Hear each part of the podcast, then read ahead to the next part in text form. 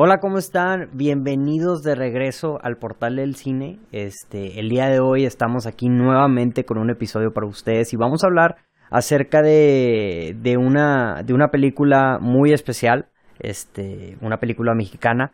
Pero antes de hablar acerca de la película, que estoy aquí con Daniel Treviño, alias Carballo Films. Daniel, ¿cómo estás el día de hoy? Muy bien, muy bien. Aquí seguimos, ya sabes.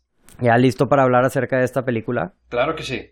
Excelente. Sí, yo, yo, yo también, la verdad, este, digo, ya habíamos hablado acerca de hacer este, como deep dive o hablar acerca de, de un, de una temática en específico, ya lo habíamos hecho con las recomendaciones, pero el día de hoy lo que vamos a hacer es vamos a empezar a hablar acerca de un director en específico.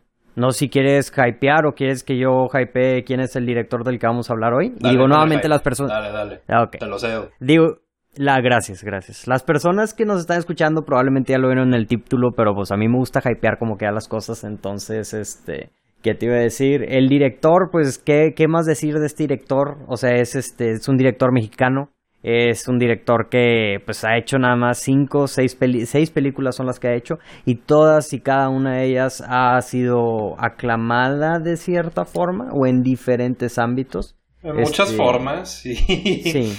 Y este, para ponerlo de una forma ligera, pero pues el director es nada más y nada menos que Alejandro González Iñarrito. Este, el director mexicano, este, aclamado, conocido por las personas que probablemente nos están escuchando. Y pues el día de hoy vamos a empezar hablando acerca de la primera película que hizo, Amores Perros.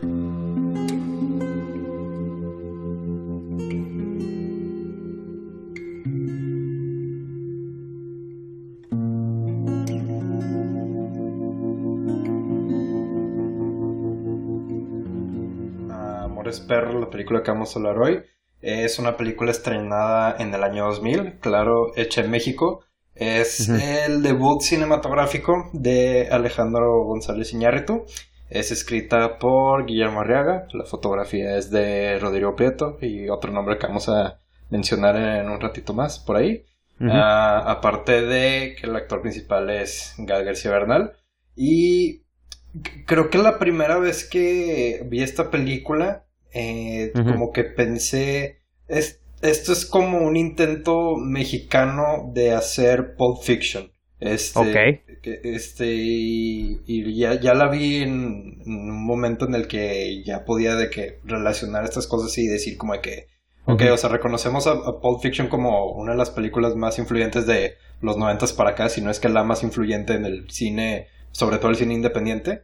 Este, Claro. Esta se hizo seis años después. Y similarmente, eh, pues son tres historias entrelazadas. Eh. No está en orden cronológico, este tiene un orden muy particular en el cual se entrelazan estas tres historias. Y eh, pienso yo que es una obra maestra. Ya habíamos hablado un poquito de Amores Perros en, en otro podcast, pero pues Sí. creo que ya los dos teníamos muchas ganas de irnos más a fondo y este hablar más spoilery, ¿no? De, Sí. de lo que nos gusta de las películas que estamos recomendando, ¿no? O sea, yo ya tenía muchas ganas. Y Sí. pues sí, o sea, como nomás como introducción para empezar el podcast, eh, obviamente recomiendo que cualquier persona, uno mexicana vea esta película y dos, Claro. pues he escuchado de, o sea, muchos críticos que conozco fuera de México que piensan que esta película es un clásico. Es este, una de las primeras grandes películas de los inicios de este siglo, este milenio.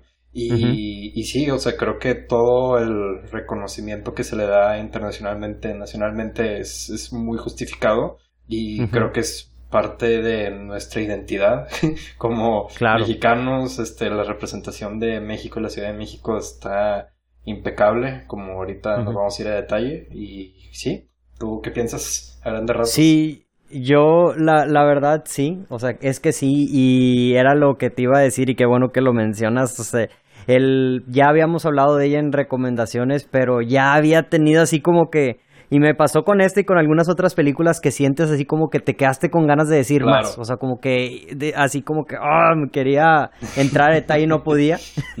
Entonces sí fue así como que bueno, pues vamos a hacer ¿por qué no hablamos acerca de las películas de, de, de Iñarritu, este director mexicano? Y qué mejor forma de empezar que con su primera película, que como dices tú, o sea, es una, es una película que fue muy aclamada, o sea, nomás agregando esto, la película este, se estrenó y, y estoy casi seguro que ganó el premio de mejor película en Cannes. Ganó no en la competencia La Palma de Oro, ganó en la otra competencia que hay dentro del Festival de Cannes, que es para directores con menos experiencia. Sí, sí, sí, sí. O sea, entonces fue como que ahí la revelación y pues obviamente aquí en México también fue, porque pues sí es una película muy bien hecha y, y muy, muy diferente a, a, muchas otras películas de ese momento, muy similar de cierta forma a Pulp Fiction, pero ya que te pones a pensar, o sea, en verdad no es tan similar, o sea, es, es muy diferente, o sea, tiene una... Sí es, o sea, utiliza un sistema de dividirlo básicamente en capítulos. Claro. Pero no está muy aferrado de cierta forma a eso. No, tiene una este identidad totalmente diferente. Eso me queda sí, Sí, sí, sí. Entonces, digo, no sé si ahorita vamos a entrar a la parte ya, hablar un poquito más a detalle. Digo, este, como es más un deep dive a detalle todo, entonces estos, todos estos capítulos, pues son completamente con spoilers. Entonces, si no has visto la película y estás escuchando esto, o sea, no falta decir, ve a ver la película. Sí, sí, si está en el deep dive es porque la recomendamos. sí, sí, sí. Entonces... No sé si quieras empezar. Este, empezamos, ¿quieres dar como tu overall de la película? ¿Quieres empezar a detalle? ¿Cómo, cómo, atacamos esto? ¿O nos vamos cada uno, o sea, empezamos con un overall o nos vamos por cada capítulo? Pues vamos a tratar de hablar de la historia, este, los, o sea, qué, qué, cosas nos gustaron, qué cosas, este, nos gustaron más. este, pues empezando por el primer capítulo, como dijimos, este está dividido en tres partes. a grandes rasgos puedo decir que cada una es una experiencia muy diferente, aunque hay, hay, temas similares y el, el, nombre habla mucho por sí mismo. O sea, hay cosas que se sienten muy similares en, en, las tres partes y hay cosas que se sienten muy diferentes en las tres partes. Este, Amores Perros habla muy literalmente este porque es una película sobre amor y un amor muy muy descarado muy muy perro. Eh, sí, sí, es, un nombre perfecto y no sé qué tan difícil haya sido traducirlo pero eh, es sobre eso o sea es eh, es sobre un amor muy tóxico en todos este los personajes que ajá sí sí sí.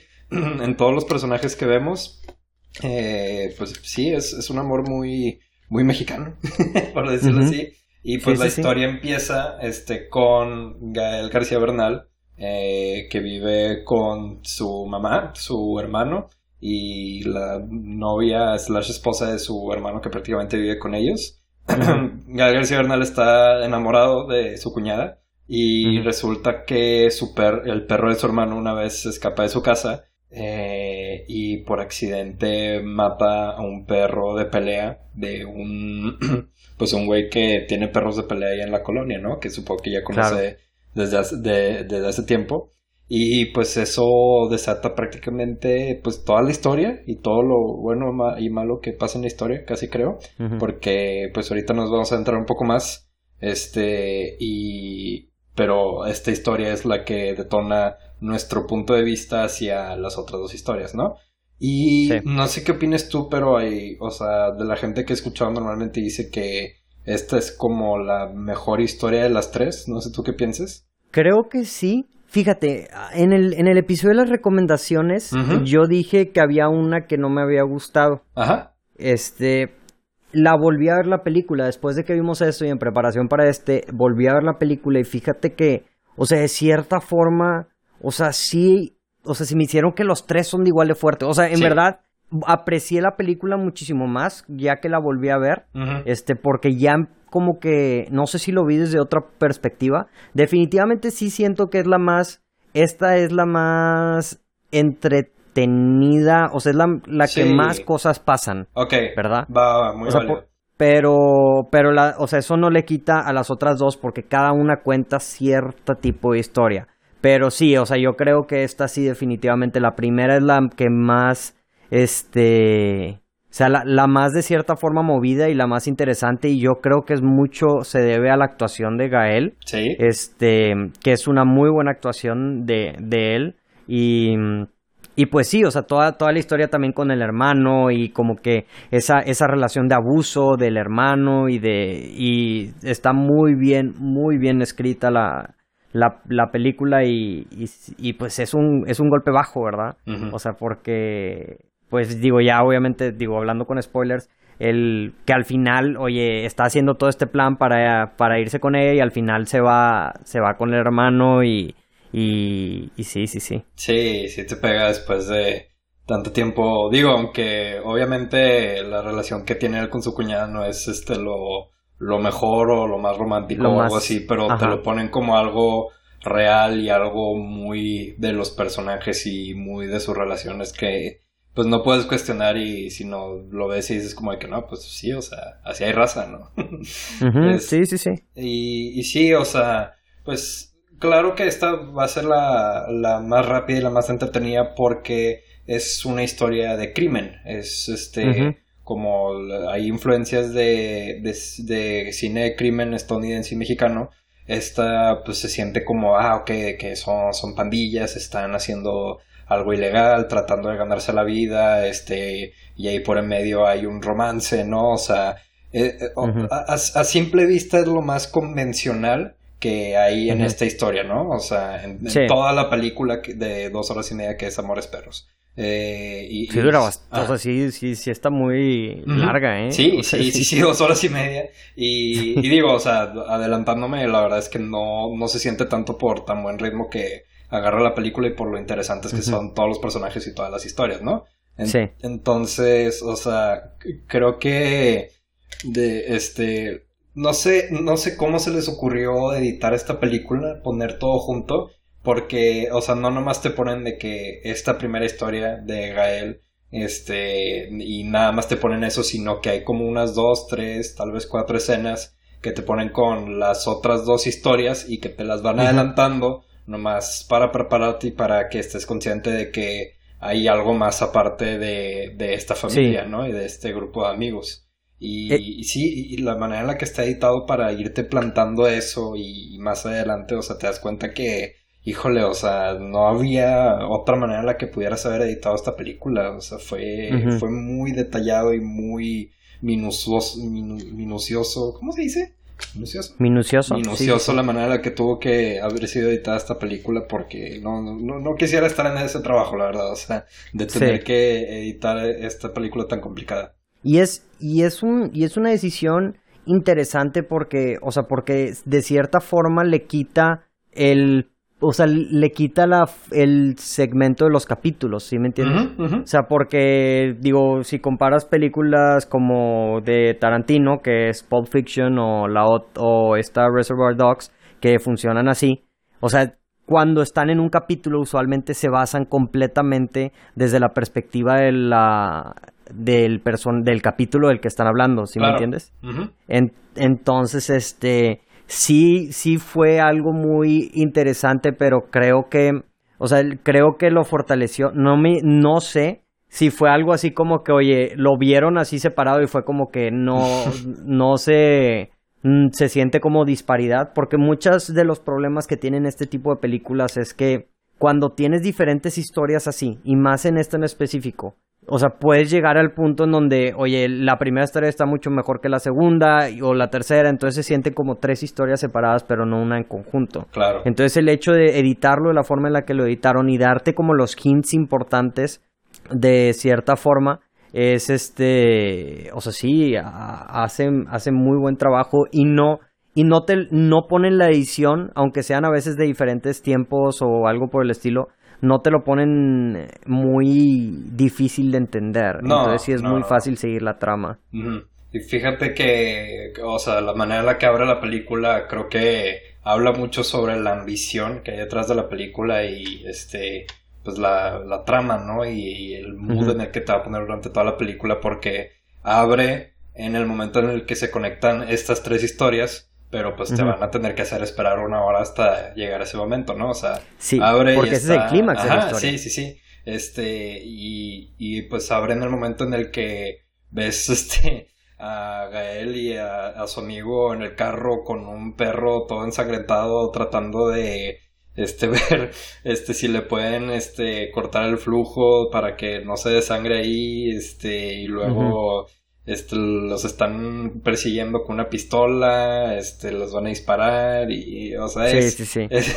o sea Empieza, sí, sí, sí. Y, y, es aquí donde tenemos que recordar que es la primera película de este güey, o sea, Iñárritu, o sea, y, ves toda la película y dices, güey, hacer algo tan ambicioso y que sea tu primer feature length film, o sea, güey, o sea, nadie se avienta estas chambas, güey, o sea, no, hay nadie que se atreva a hacer algo tan, tan ambicioso para su primera película, ¿no? O sea, sí, sí, sí. es, una chamba increíble. Sí, la, la, la verdad es que sí. Y digo, está muy interesante eso porque estuve viendo la plática que te, que te la recomiendo y a la gente que nos está escuchando también se la recomiendo. Hizo una como masterclass o no sé cómo le dicen a Iñarrito en la UNAM. Ah, eso entonces, digo, ya me, puse a verla y dura como tres horas, pero se pone a hablar acerca de cada una de las películas súper a detalle de que, de que cómo, o sea, cómo lo hizo y todo. Y una cosa que dice que se me hace muy interesante. Es, o sea, mucha gente llega y me dice eso, o sea, lo que me estás mencionando, que cómo hiciste 21 gramos con tu primera película, pero él dice, o sea, porque le dice a, la, a los chavos que están escuchando, dice, o sea, tienen que entender que esta en sí no fue la primera vez que, o sea, hubo un proceso antes que me hizo lanzarme a hacer este tipo de película y es el proceso que ya lo habíamos hablado tú y yo antes que es haber hecho muchos comerciales antes y creo y dijo ¿qué, ¿qué, dijo en esa en esa plática dice que hizo una short film antes este que no me acuerdo cómo se cómo se llamaba pero está está interesante la historia de, de un short film y si la buscan la pueden encontrar en YouTube es como o sea es como una no hizo una serie y cada serie es como de cómo cambia, o sea, como un billete va cambiando de dueño. Entonces la, la historia va siguiendo de que el billete. Entonces cada capítulo es una persona diferente que tiene el, el billete y su historia detrás. Pero bueno, el, o sea, el punto es que él había dicho que, mm, o sea, si dijo, si yo veo algo, es, o sea, si yo veo algo en esta serie que me gusta, así como para hacer la película, de que pues ya me la viento. Entonces como que ya lo vio y si hubo un ese, algo que le gustó y todo. Pero sí, o sea, nomás así como contexto. O sea, sí es así el, pues tiene un, o sea, sí es una preparación. Y, y, y es que en sí es lo mismo con todos los directores. O sea, claro que esta película, o sea, muchísimos directores no, o sea, ya quisieran hacer esta película. Y hasta Iñarritu, yo creo que no volvió a recuperar este nivel hasta después. O sea, no, no, no sé si tú estás de acuerdo o, te o, o no conmigo, pero yo creo que esta, este nivel, yo, bueno, es que me faltan ver este Babel y Beautiful, pero al menos de lo que veo, o sea, de lo que he visto, o sea, hasta Birdman lo vuelve a subir así a este nivel. Sí, estoy de acuerdo. Este o sea, sí, Birdman es, eh, o sea, es mi película favorita, Iñárritu, y este, las, o sea, ni Babel, ni 21 gramos, ni Beautiful se me hacen tan buenas como Amores Perros. Y digo, ya vamos a tener tiempo para hablar de esto, pero este sí es una película que se siente muy auténtica, ¿no? O sea, aunque tú digas de que, ah, bueno, o sea, se trata la primera parte, ¿no? De unos criminales mexicanos que viven en el barrio de no sé dónde de la Ciudad de México, peleas de perros, este, y hay un romance, como dije al principio, o sea, medio puedes esperar que, que ver, siendo que es una película mexicana situada en la Ciudad de México, ¿no?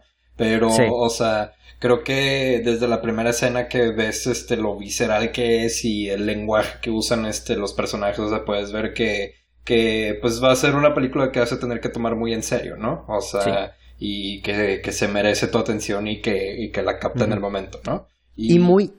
sí, perdón. no, dale, dale.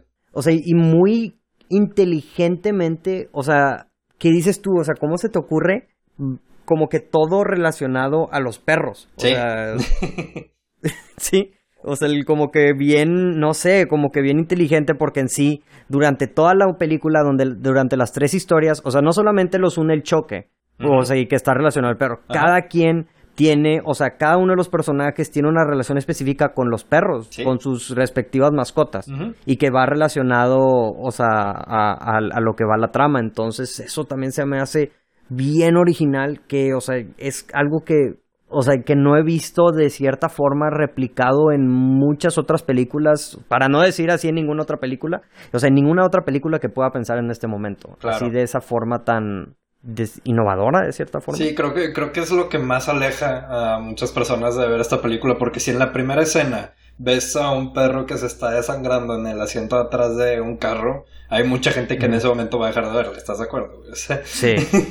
Yo la verdad, o sea, este, no me siento muy, o sea, siento... ¿Cómodo? Ah, no, no, no, al contrario, o sea, siento que no, no me causa mucho pedo ver, este, violencia en animales en películas, o sea, no. porque, porque, no sé, es o una película. Ajá, sí, sí, sí, es una película, uno, o sea, digo, o sea, obviamente hay películas que me causan mucha emoción, este, como los perros, pero, este, o sea, ver las peleas y este, se nota mucha, o sea, madurez en, en las peleas de los perros. O sea, no, o sea, no puede, no cualquiera puede hacer una película en la que tienes a dos perros que básicamente están jugando, porque eso es lo que los perros están haciendo en la película, no hay violencia de perros en la, eh, durante la película y durante la filmación, pero el sonido y las tomas, este, y la manera en la que está cortada y editada la película está también hecho que no vas a cuestionar que están peleando los perros, o sea, y, digo, una persona como tú, como yo, que nunca ha visto una pelea de perros, va a decir como que, ah, pues a huevos, están peleando esos perros. Entonces, o sea, desde, sí, o sea, desde esta primera parte puedes ver este mucha, este, madurez, este, mucha habilidad para esto, o sea, si ves este un cadáver de un perro, o sea, tiene que estar hecho a la perfección y pues obviamente no vas a poner un cadáver de un perro. Y para la gente que nos está oyendo no hay cadáveres de perros y no hay verdaderos perros.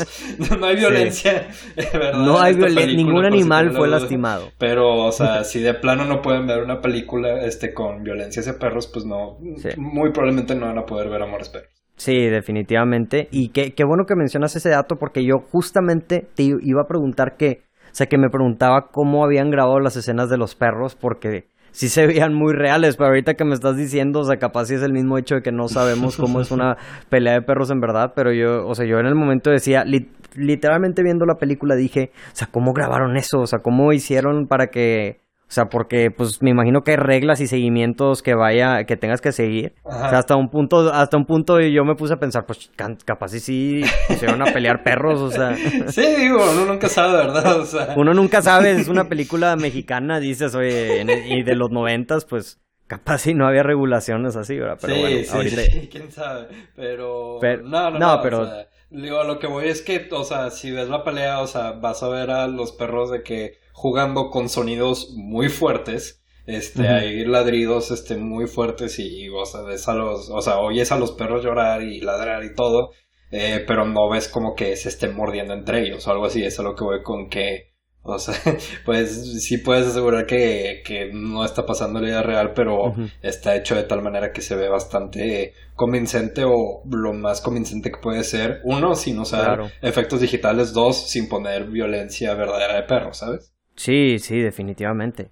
y, y, y, sí, sí, o sea, sí estoy completamente de acuerdo. O sea, la gente que yo no creo que sea así. Y, y más que nada es en la primera parte. Este, ya en la segunda y tercera parte, pues ya no tanto, o sea, ya, ya no sale tanta violencia porque la historia se gira alrededor de, pues se mueve y demuestra toda, pues todos los personajes, porque es, es que es lo que también me gusta mucho esta historia, de esta película, porque en sí, o sea, todo está relacionado a perros, o está rodeado de perros, pero cada historia demuestra, tiene cierto mensaje en específico. o sea, el, el primer mensaje, pues es como una historia de, de abuso de cierta forma. Sí. No sé, no sé cómo lo, cómo lo analices tú, pero yo lo veo así como una de, pues de, una historia de, de, de una persona abusiva y de las consecuencias y de como dejarte llevar por, por tus emociones o no sé, porque al final de cuentas el personaje de Gael García Bernal lo que le pasa es porque al final cuando chocan es porque se deja llevar por sus emociones, ¿verdad? Claro. Sí, es y, por la ambición. quiere este, apostar todo hasta de que tener toda la lana posible, ¿no? O sea, sí, sí, es como decíamos, a simple vista, pues, o sea, puede parecer, este, una típica historia de crimen mexicano, ¿no? El güey que, que no tiene nada que ver con el crimen, pero que se ve inmersado en este mundo porque pues quiere dinero y pues le empieza a gustar mucho tener este dinero, ¿no? Este, pero pues aquí te das cuenta que hay una, una serie de actuaciones y de diálogos y de guion y de estructura y de todo que pues yo creo que ahorita que terminamos de hablar de las historias este vamos a hablar un poco más general de todo esto pero te puedes dar cuenta de la manera en la que está hecha la película pues tiene una ejecución muy diferente a una película, no sé, como, ¿cómo se llama este güey que hace películas de, narcos tipo de que el, infierno, y todo eso, sí, o sea. No, no sé cómo se llama. Luis, Luis algo, creo. Luis Azcárraga o algo así. No, no, no. No, es Guillermo Arriaga el escritor, ¿verdad? Pero sí, o sea, es, es, una presentación muy diferente, mucho más activa.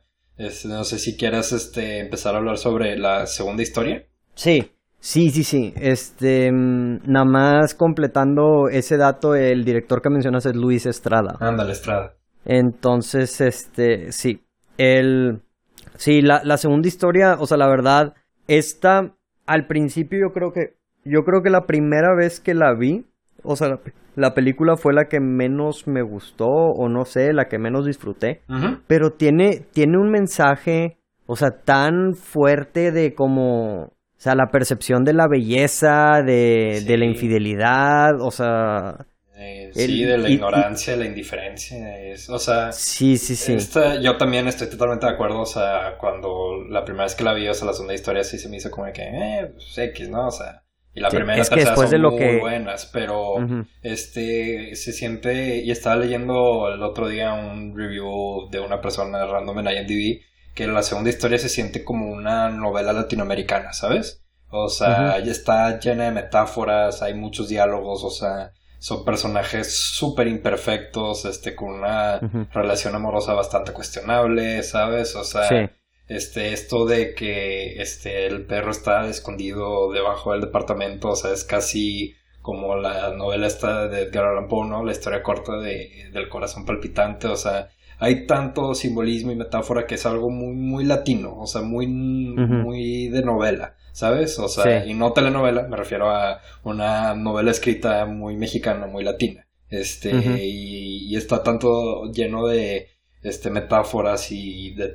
o sea, con tantos mensajes este en, solo en este pedazo, en este tercio de la historia que pues sí, o sea, una segunda vez que lo ves lo puedes apreciar mucho más, este, no solo por cómo se conecta con las otras dos historias y cómo es este inter en entre estas dos historias súper intensas, sino que también tiene, pues, muchas cosas que decir por sí misma, ¿no? Sí, claro que sí.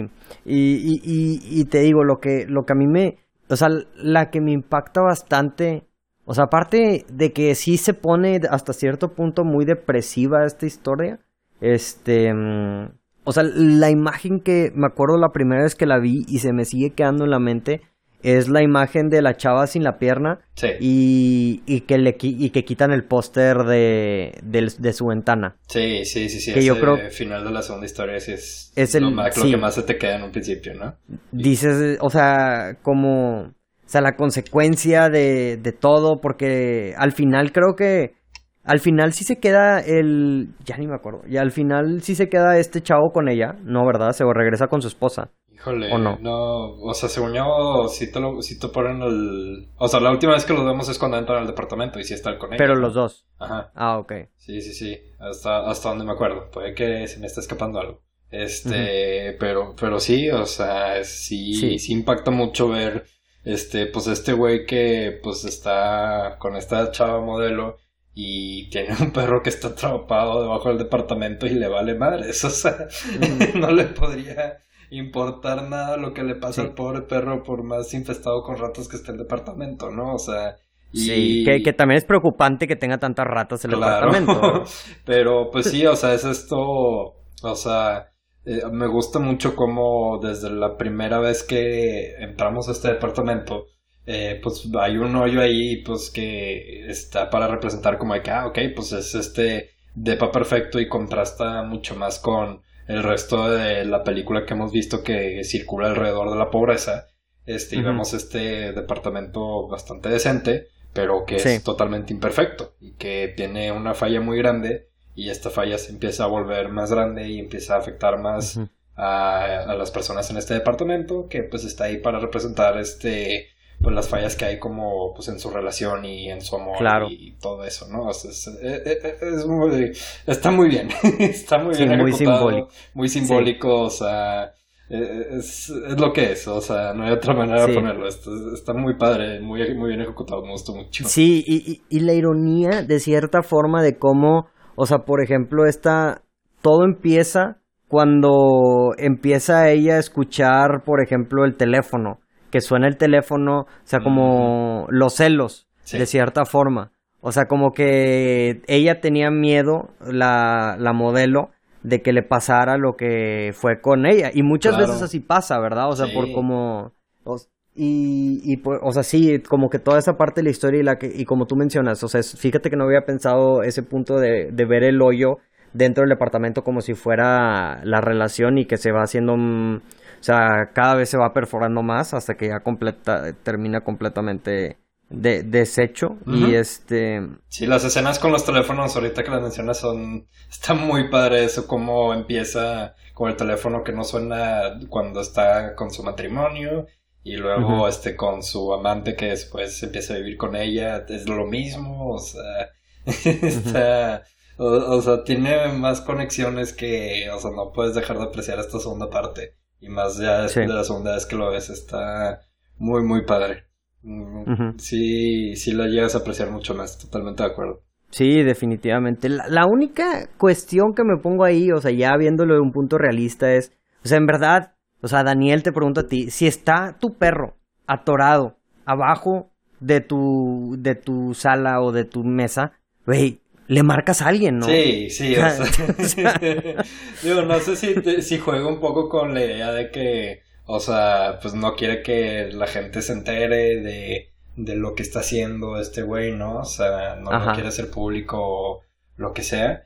Este, digo, o sea, por cómo están presentados los personajes, o sea, no lo cuestiono tanto, ¿sabes? O sea, sí. por lo que está tratando de decir la película sobre quiénes son estas personas y cómo estos eventos reflejan este cuáles son sus relaciones amorosas y en el contexto del título de la película sus amores perros pues uh, no, no, quisiera cuestionarme tanto por todo lo que está alrededor y cómo encaja también sabes o sea y lo bien ejecutado que está.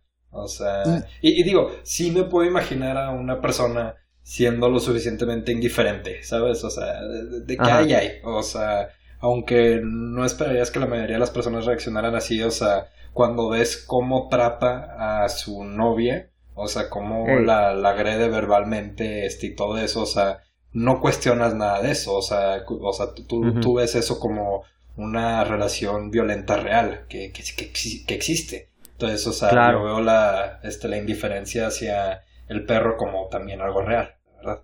Sí, sí, definitivamente. Y, y algo, algo que me llamó la atención de también de estas de esta parte que creo que no lo mencionamos o bueno a como yo a como yo lo veo de cierta forma porque ahorita también mencionaste que este era como el departamento más nice. O sea dime si estoy equivocado pero yo lo es yo lo veo como si cada una de las historias representa también una, un segmento de la clase social de, de México. Totalmente. O sea, la, la primera yo creo que es la, la baja, la, la segunda es la alta y la otra es como la media. O sea, bueno, es que demuestras a la parte, en la última demuestras pues a, la, a este chavo que es pobre, pero en verdad es, o sea, era de la clase como pues media, ¿verdad? Porque los otros personajes, o no sé si tú la ves diferente. Pues no sé, o sea, creo que lo veo desde un punto de vista más, más cínico, la verdad. O sea, yo creo que, o sea, en vez de tratar de hacer como acá, vamos a poner a los pobres, los ricos, este, y los, y, la clase media, ¿no? O sea, siento que esta película más bien hizo como la clase media baja casi pobres, la clase media alta y los pobres que son más pobres que los pobres que ya vimos, ¿sabes? O sea, por, por, el tercer personaje de esta película, ¿no? O sea, sí, sí existe este, eh, o sea, un significado de ver este personas en contextos totalmente diferentes. Si hay un comentario este, sobre clases y este, un comentario socioeconómico en esta película que, este, que ahorita vamos a hablar un poco más, supongo. Este, pero sí, claro, o sea, obviamente puedes ver, aunque no sea, digo, obviamente por limitaciones de presupuesto, o sea, no ves este una familia así como que rica, personajes así de que súper adinerados. Pero este, está bien. Ajá, o sea, es clase media alta. Este, porque, es porque es realista, de cierta ajá, Claro, claro, o sea, no es, no es ridículamente rico, sino que es clase media alta y que también sirve el hecho de que sea una modelo y tenga relevancia, o sea, sea una persona famosa, una persona que tiene que esconder su relación con el, creo que es el dueño de la revista o uno de los editores de la revista, ¿no? O sea, que, que tiene que fingir que está en otra relación porque pues es una modelo famosa y, y hasta la vemos en la primera parte de la historia con el amigo de Gael, este que está viendo la tele y que ve a la modelo y oh, está que no sé qué, ¿no? O sea, este, o sea, también, aunque no sea de que gente súper rica, sí se dan el tiempo para decir como que sí, pero esta es la gente a la que, o sea, las personas en el contexto de la primera historia, uh, pues aspiran, ¿no? Este, y creo que está muy bien puesta, aunque sea nomás de que esta pequeña línea en la que el amigo de Gael está viendo este a esta chava en la tele porque pues te está diciendo como de que no, pues o sea, claro que esta raza quisiera estar en esa posición y por eso está haciendo el crimen que está haciendo, ¿no?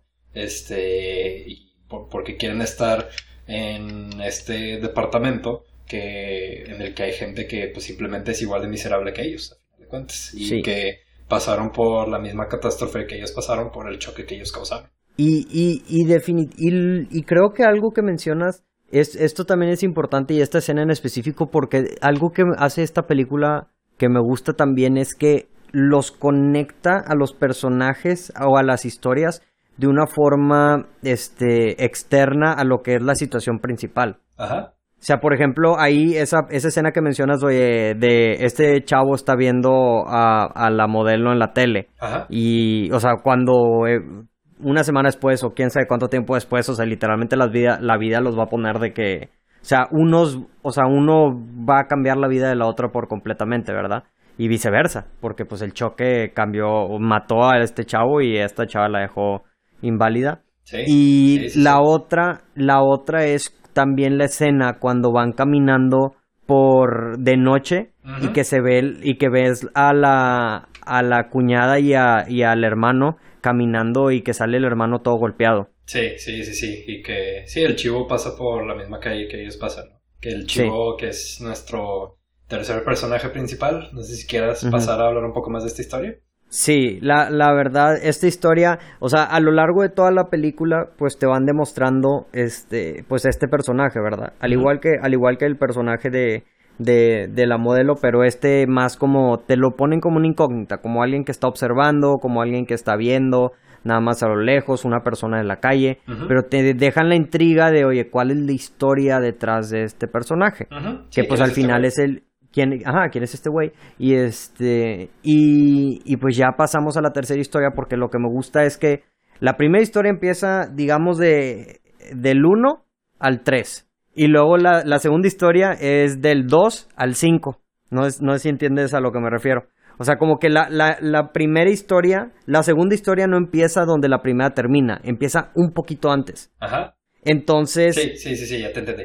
Y se, y se adelanta a, a lo que pasa después del choque. Y luego la tercera historia empieza, o sea, ya, ya según yo, como en el choque, que ya es el clímax de la película, y luego lo que te muestran ya es como que el epílogo, que lo que pasa después, que es la historia básicamente de este personaje chivo que al final como te lo, te lo dan a ver, era una persona que estaba, que era un empresario muy rico. Y, y tú, tú te acuerdas por qué había perdido todo? Por, Creo que el chivo, este... Por guerrillas o algo así, ¿no? Sí, sí, sí, sí, o sea, se convirtió en guerrillero, este, revolucionario, este... Sí, guerrillero.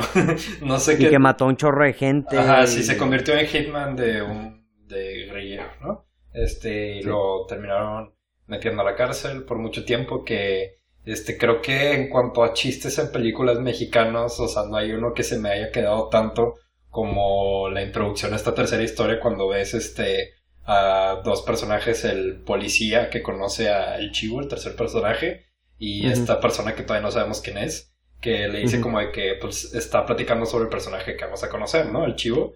Este, de que no, pues sí, pues este güey era un guerrillero y de que pues mató gente y este, y pues o sea, súper famoso, ¿no? Porque era de las cabecillas, este, de estos guerrilleros.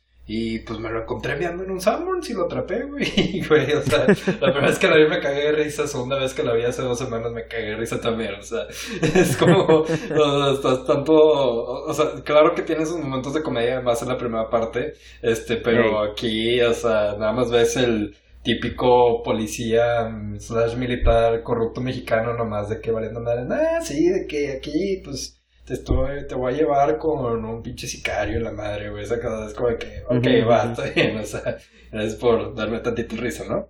Este, sí, sí, y, pues, a pesar de tener la escena de el choque en todo su, pues, en su, manera, ah, sí, sí, sí, porque, pues, es la, el punto de vista más explícito, pues el güey externo al choque que vio lo que le pasó a los dos carros, ¿no? Este, pero el resto de, de esta parte, pues es muy meditativo, ¿no? O sea, este, y, o sea, o sea, se siente casi como una antología ya cuando llegas a esta tercera parte, que esto es más lento, más de esperar, más de ver a este güey contemplando pues su vida y todo lo que hizo en la vida, ¿sabes? O sea, está... Claro. Ajá, o sea, por eso digo que aunque todos están conectados, o sea, sí, son personajes tan diferentes que le dan muy, muy diferente, ¿no? O sea, empieza siendo una película de crimen, luego se siente algo como que muy de una novela, muy de que situada casi en su mayoría en un lugar, y la tercera parte muy serena, muy meditativa, este, muy... Sí, o sea, para, o sea, más más reflectiva, ¿no? Este, claro, claro. Y aún, y aún así la historia me gusta bastante sí. porque pues todo se basa todo se basa en esta en esta parte de que pues este chavo quiere lo quiere contratar para que mate a, a, su hermano. Resulta ser o a su su medio hermano. sí, su hermano. Y este güey ya, ya no quiere ser sicario. ya no quiere ser sicario. Entonces lo que lo que hace que los que los que secuestra a uno y lo amarra lo, y que los pone juntos y se me hace bien interesante. O sea, como que alguien, o sea, como que al final de cuentas, o sea, tú lo ves y no pensarías que es alguien, pues es una persona de la calle y así, pero en verdad es una persona inteligente y, y pues que lo hizo muy bien. Y de cierta forma la ironía de que él salvó la vida del perro y que el perro terminó matando a todos sus perros, este... Sí, güey, a, a, todos los sí está cañón. Que una de las cosas que me di cuenta es que el perro este, el, el perro, no me acuerdo cómo se llamaba, el, pero era el único perro negro en cuestión a, todos los otros perros, entonces este, así como la mala leche, ¿verdad? Sí, entonces sí, este, el negro, sí. y este, tal cual. Este, y, y sí, ese, eso también me llamó mucho la atención y creo que aquí la historia de amor o, de amor prohibido de cierta forma es pues el amor prohibido que, que tiene pues mm, con su hija pero no en cuestión romántico obviamente sino en cuestión de que no la puede ver este o sea como que de, de cierta forma siempre hay algo que les está impidiendo a estas personas de tener el amor que ellos quieren, quieren encontrar. En la primera película, pues es el en la primera historia es, es el hecho de la de pues que es la que es la cuñada. en la segunda historia es este la amante. Es la amante, exacto, y en esta es que es la pues él es la hija, pero pues ya se distanció por lo mismo de la situación. Entonces... Sí, este, sí, sí, sí, o sea, es, eso como, pues esperas que, digo, en una narrativa convencional, o sea, esperas que haya, que al final termine la conexión, ¿no? O sea, que, que el personaje principal este alcance pues eh, esa situación este romántica o emocional a la que aspiró durante toda su película y aquí vemos a tres personajes principales que terminan en la mierda, básicamente. sí, literalmente. Está muy, muy, muy, muy trágico. Este, y, y, sí, o sea, la verdad es que en ningún momento cuestionas que, que sean este, personas pasando por situaciones reales, ¿no? Y creo que, digo, todas las actuaciones son fantásticas en la película. Este, claro. Y hay una gran atención este, a hacer que este güey se vea como un vagabundo. este, para que al final, este, cuando trate de contactar a su hija, pues, o sea, se, se sienta más la diferencia, ¿no? O sea, no es solo este una peluca y una barba que se va, que se va a quitar al final, este, sino que pues, o sea, tiene las uñas largas y llenas de mugre, ¿no? O sea, claro, eh, claro. Muchos este actores, este, sobre todo en Estados Unidos, o sea, pues no se van a dar el tiempo para transformarse tanto como lo hizo Emilio Chavarría en esta película. y, y, algo que me estaban platicando, eh, bueno, no me estaban platicando, estaba viendo que estaba platicando Ñarrito, bueno, fuera que, que me estuviera platicando a mí. sí, no, estaría con madre. Estaría con madre, pero no, este, él estaba leyendo que, bueno, viendo en el video este de la, de la masterclass que hizo en Lunam, que según esto, eh, este o sea, él en ese momento, Emilio Chavarría, dijiste que se llama, este, no era actor de cierta forma. O sea, era él, era, estaba trabajando como contador o algo así.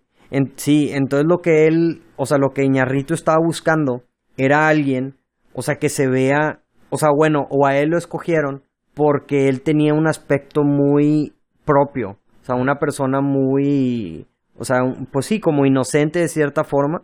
O sea, porque decía Iñarritu que había entrevistado a mucha gente y que todos como que se les veía que sí, o sea, que del lado de aspecto de homeless sí quedaban, pero y, y es a lo que mencionas tú del impacto de la segunda, de la, de ya para el final de la historia cuando él se corta el pelo y todo. O sea, lo ves y dices, pues, se ven bien, se ve una persona decente, se ve una persona normal, ¿sí me entiendes? Claro. Entonces, o sea, era algo a lo que estaba aspirando este ñarritu dentro de esta, de esta película y con el casting que hizo este, de esta persona, que se viera como que en los ojos reflejara como nobleza.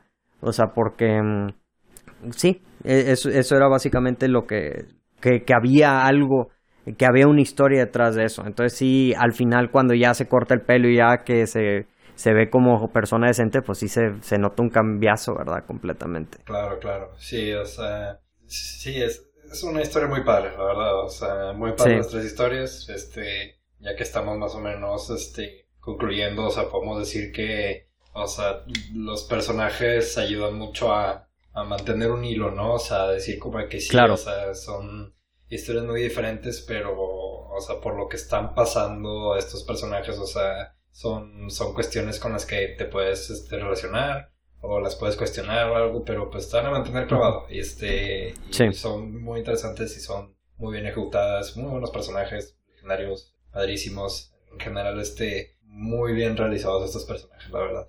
Y este, digo, ya hablando de el producto completo y no tanto de historia por historia, este, algo que este me di cuenta que no me había dado cuenta la primera vez que vi la película, es este, o sea, en el intento de relacionar este, lo que ves en estos tres hogares con estos tres protagonistas diferentes, este, me gustó mucho, este, cómo hicieron las paredes de, sus casas, que las tres son verdes, este, o sea, en su, la cocina del chivo es verde, este, el departamento de esta modelo es verde, este, y la, la cocina también de, este, de la casa de Gabriel Bernal es, es verde.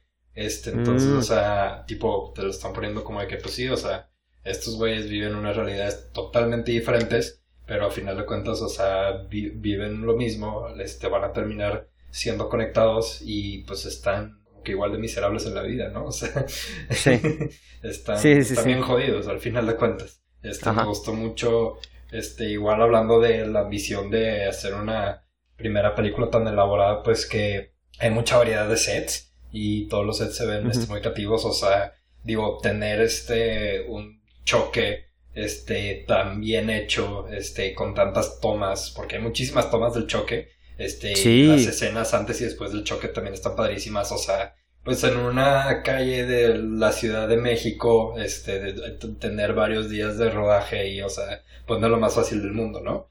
Este, tiene... Más para una persona que su primera película. Claro, claro, claro. Este, sí, o sea, tiene una variedad de sets muy, muy padre que te ayuda tanto a conectar como a diferenciar las historias. Este, una elección de colores interesante también, que no vemos en México muy seguido, mucho color azul. Este, no, no estoy diciendo algo así como The Dark Knight, el laberinto del fauno o algo así que es súper exagerado, sino como que algo que se ve más como de la Ciudad de México y este y, claro. no, ah, y no de que un extranjero viendo la Ciudad de México poniéndole amarillo, ¿no? O sea, como en Breaking Bad, este, sino que es Clásico. Como que, ah, ok, o sea, pues si tú estás mucho tiempo en la Ciudad de México, pues, o sea, pues vas a ver el color azul, ¿no? O sea, mucho más que el color amarillo, ¿no?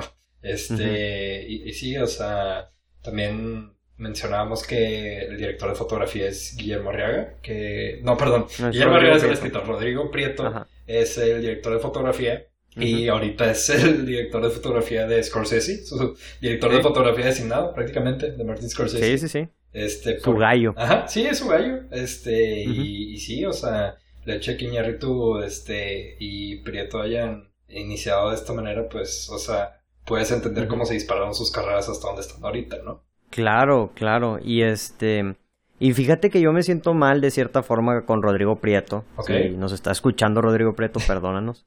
Pero porque yo no sabía de su existencia hasta este año. Ok, ok. Hasta que lo, oye, y, y hasta cuando estuvimos hablando tú y yo acerca de los de los Óscares, de, la cinematografía, de los nominados, nomás lo mencionamos como que, ah, sí, este también es de mexicano Rodrigo Prieto. Ah, Pero no es mexicano, ¿verdad? Sí, sí, sí. Sí, sí, sí, o sea, pues es que, pues, o sea, y vamos a hablar de esto en, las, en los siguientes capítulos, pero Emanuel Lubezki se ha vuelto tanto sinónimo con Iñárritu que pues se te olvida que sus primeras dos películas las hizo gracias a Rodrigo Prieto, ¿no? Y al talento de Rodrigo Prieto. Pero hizo, hizo tres. Ah, ah, también Babel. Sí, o sea, hicieron, o sea, han hecho tres, tres Rodrigo Prieto y tres Lubezki. Ok, ok, ya, ya. Y sí, o sea, también digo, Guillermo Arriaga también a cada rato da masterclasses, lamentablemente no, no he podido ir a una de esas, pero este marca una época muy importante en la que Iñárritu se dio a conocer y se, se como uno de los este, mejores directores del mundo, este, en gran parte por estos guiones, este, pues tan impactantes, ¿no? O sea, porque, pues, o sea, todas las, las películas de Iñárritu que son escritas por este, Guillermo Arriaga han sido acusadas de ser este depression porn, o sea, de que son películas que toda la película estás en la miseria, o sea, en la depresión total, o sea, son, son películas muy fuertes. Y digo, son esta, sí, sí, sí, esta Amores Perros, este, y va a haber en la sección de México se benefician un poco porque pues no puedes tener un México y estar totalmente serio todo el tiempo, ¿sabes? O sea, este, no, puedes tener mexicanos totalmente serios todo, el, serios todo el tiempo en algún momento. Sí, porque no es realista. Ajá, o sea, en algún momento se tienen que reír o decir alguna pendejada, ¿no? O sea, al final de cuentas somos, somos mexicanos, entonces, o sea, este, muy, muy diferente en, si la comparas como con Beautiful o como con 21 gramos, este, que todo el tiempo estás en este trance de, de tragedias, ¿no? Sí. Sí, sí, sí. Y este otro nombre muy importante que no hemos mencionado, este, el de Gustavo Santolaya, el que hizo la música original para Amores Perros, que este hubo un momento viendo esta película que casi tuve un problema porque esta, como mencionamos, eh, como mencionaba al principio, la película se relaciona mucho en Pulp Fiction también que depende mucho del soundtrack. Este, Pulp Fiction, según yo, no tuvo este score original, este fue puro soundtrack. Y aquí se usa mucho, pues, canciones tipo de Control Machete, ¿no? Este, este, canciones que quedan muy bien.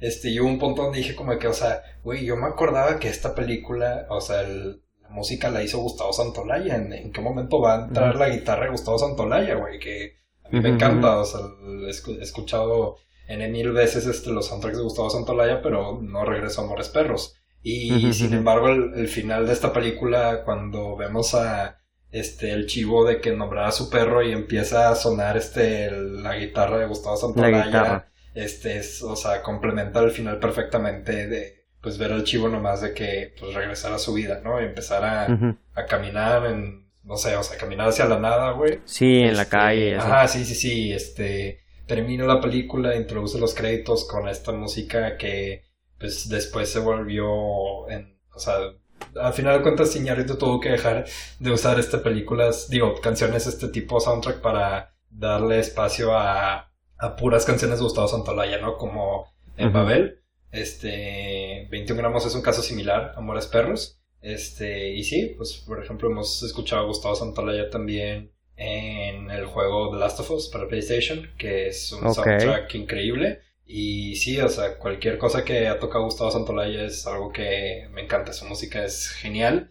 Y creo que, o sea, entiendo las decisiones que se hicieron en esta película para no, para que no fuera toda la música de Gustavo Santolaya, ¿no? Este, Sí. y más adelante que, este, que Iñárritu tuvo que hacer este, eh, pues, música con otros compositores, o sea, también lo entiendes perfectamente. Que, o sea, ya no, ya no quedaba hacer lo mismo que había hecho antes, pero No, este, estas primeras cuatro películas que hizo con Gustavo Santolaya me, me encantan, me encanta la música. Este, es, es increíble lo que, lo que hace, cómo encaja con la película, me, me gusta muchísimo. En verdad me pone. En el mood de... En el sí, mood ideal. Sí, sí, sí, en el mood ideal para, para disfrutar más de estas películas y creo que le agrega mucho. Sí, no, estoy, estoy de acuerdo contigo. Fíjate que en esta película sí yo creo que el soundtrack, o sea, sí había un momento, o sea, sí, la- donde la guitarra entró, pero como mencionas tú, no, a mí en específico no se me hizo tan predominante. En Ujú. cuestión a lo que dices de, de este, de Gustavo, la verdad yo no conozco mucho de lo que ha hecho, pero definitivamente ahorita que lo mencionas me voy a poner a escuchar porque sí me gusta la guitarra y, y, y, y ahorita que mencionas The Last of Us y las otras, las otras películas, entonces sí, sí le voy a echar ahí una, una escuchada ahí en Spotify o algo así, ¿verdad? Para que, Claro. para, para, para, para escucharlo. Y, y algo más que quería agregar era solamente que esta es la primera película este, en el de cine, obviamente, de Gael García Bernal también. Sí. Entonces- sí, sí, sí, muy importante. Muy importante. También había hecho, había hecho telenovelas antes, pero nunca había salido en una película. Y de hecho estaba estudiando él en, en Londres, creo, porque él estudió eh, teatro o algo así en una, en una en una escuela de Londres ahí, este, y se lo trajeron, se lo trajeron acá a México. Pero sí, ese era otro detalle que dije a que no se me vaya a pasar. Y, y sí, creo que yo de mi parte creo que es todo. No sé si tú quieras agregar algo más acerca de la película. Digo, esta película podemos estar hablando y hablando más a detalle, obviamente, pero... Una, una cosa que me faltó, ya nada más para terminar, este, casi cuando termina la primera historia, este, de Gael, ah, cuando eh, le disparan al perro de Gael, este, y tenemos una long take, una sola toma, este, de cómo ellos, este, agarran al perro y lo sacan, este, al carro y lo regresan, que dura por como un minuto esta, esta toma. Y digo, obviamente, o sea, a cualquier persona que le gusta el cine, o sea, ve una toma larga y dice como de que, oh, es una toma perfecta, pero dentro de una primera película que es una película con muchas, este, tomas muy rápidas y que tiene que ser, este, muy activa el hecho de que se hayan tomado el tiempo para hacer, este, una toma de un minuto continuo y que les haya resultado tan bien. eh, me gusta mucho. Esa toma me gusta Sí, mucho. sí. La disfruté mucho la primera vez que la vi y como que esta segunda vez que la vi fue como de que, uy, esa toma, ya la quiero ver. la la Sí, recuerdo muy bien y fue de lo que más se me quedó en la mente después de verla por primera vez.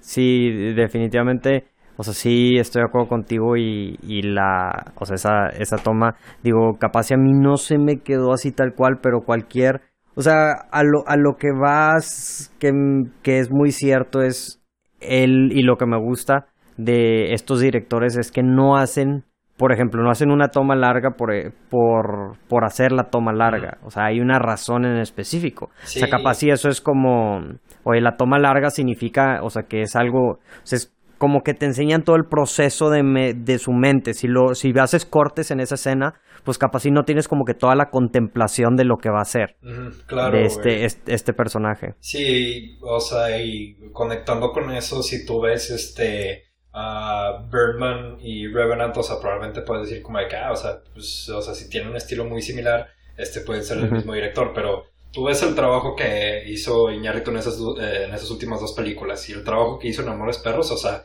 Birdman y Amores Perros, las dos son obras maestras para mí, las dos son 10 de 10 y son películas con estilos muy diferentes. O sea, sí, muy diferentes. el, hecho de que esta película sea tan rápida, con tomas este, tan rápidas, con tantos cortes tan activas, este, y que sea el mismo director, o sea, tipo, son, son estilos muy diferentes y normalmente no adivinarías que son del mismo director.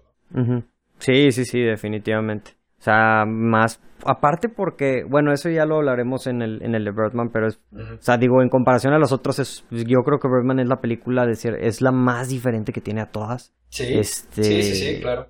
Pero ya, ya habrá tiempo, ya habrá tiempo, no hay que comer ansias para hablar a detalle acerca de, de Birdman, ¿verdad? Claro. Entonces, este, entonces sí, sí, sí estoy, sí, si estamos en el, en el mismo canal de cierta forma este, de, con esta película. Me da mucha curiosidad, te voy a decir, eh, la, la parte, yo que yo creo que es el detrimento si hay alguno y es por la razón por la que van a remasterizar la película. Creo que es el sonido.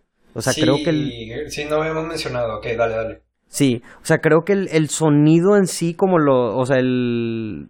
No es tan o sea, o sea, no es así de que no es malo, definitivamente, pero sí se ve más este. Pues no al tope, ¿verdad? Como ya después. No sé si tú ibas a decir algo similar a eso. Ok, no, sí, sí, sí, o sea, es algo que se me olvida. Este, o sea, mientras que vi la película, o sea, no es el sonido más profesional, o sea, y sí estaría bien que le hicieran algunos ajustes, este, en postproducción, ¿no? O sea, me imagino que con el presupuesto limitado no pudieron tener el mejor sonido porque pues sí, hay, algunas escenas en las que no suena tan bien. Eh, sí, no, entiendo. O sea, sí, sí entiendo esa crítica y sí es una pero, crítica. Pero, pero, o sea, literalmente es una crítica, o sea, que es, o sea, es algo que, no es si, yo creo que tú sí sabías, ¿no? O sea, van a remasterizar la película no por su aniversario. No, no sabía. O sea, este, este, como este es su 20 aniversario, la van a remasterizar y la van a, la van a sacar en el Festival de Cine de Morelia remasterizada.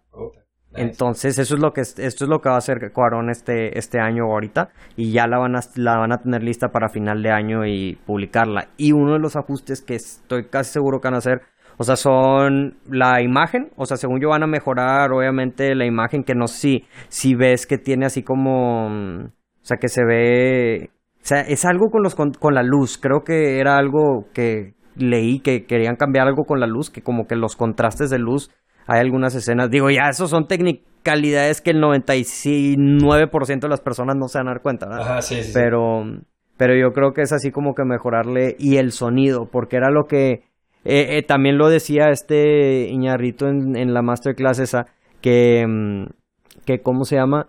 Que la, que sonaba porque él decía, o sea, él decía de que no la puedo ver porque me da mucha ansia el sonido de la película.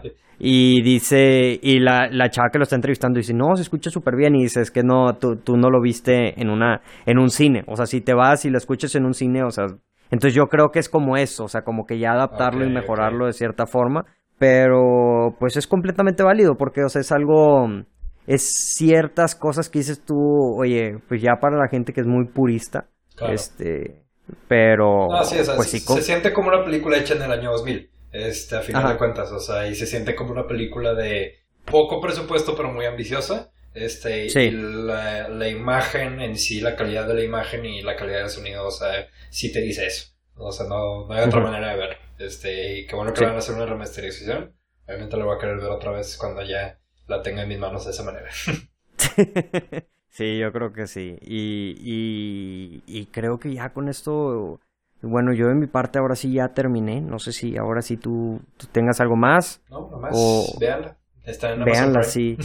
bueno, eh, ojalá ya la hayan visto y no hayan escuchado esto, ¿verdad? Sin, sin haberla visto. O vuelvan a ver, segunda, tercera. O vuelvan a ver, o vuelvan, sí, sí, vuelvan a ver, porque les digo, y yo se los digo por experiencia propia y me pasa muy seguido, veo una vez la película y tengo unos sentimientos y ya cuando la ves una segunda vez, pueden, a veces cambia, o sea, no, nunca ha sido un punto de, oye, no me gustó una película, a me encantó, pero sí hay muchas cosas que luego se reafirman. Entonces, si nada más la han visto una vez o la vieron hace mucho, cuando estaban más chavos o algo así, denle otra, denle otra vista, o sea, vuélvanla a ver.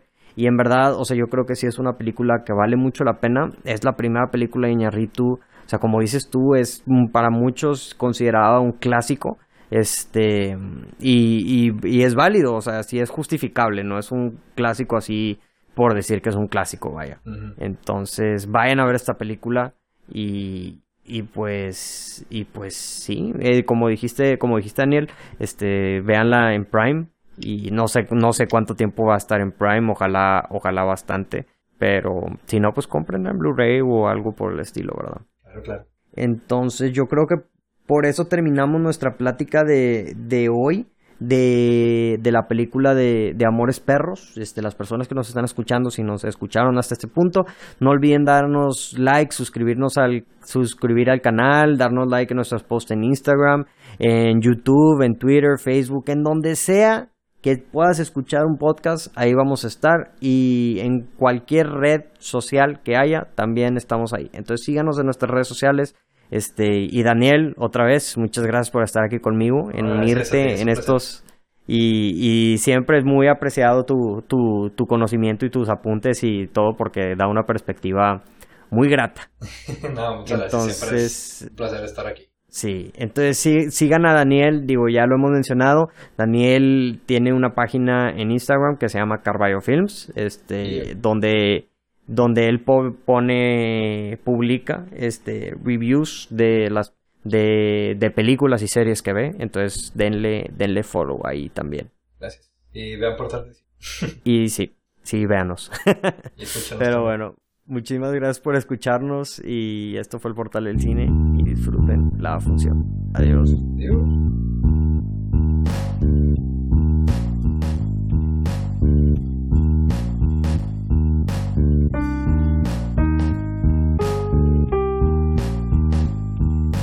Bye.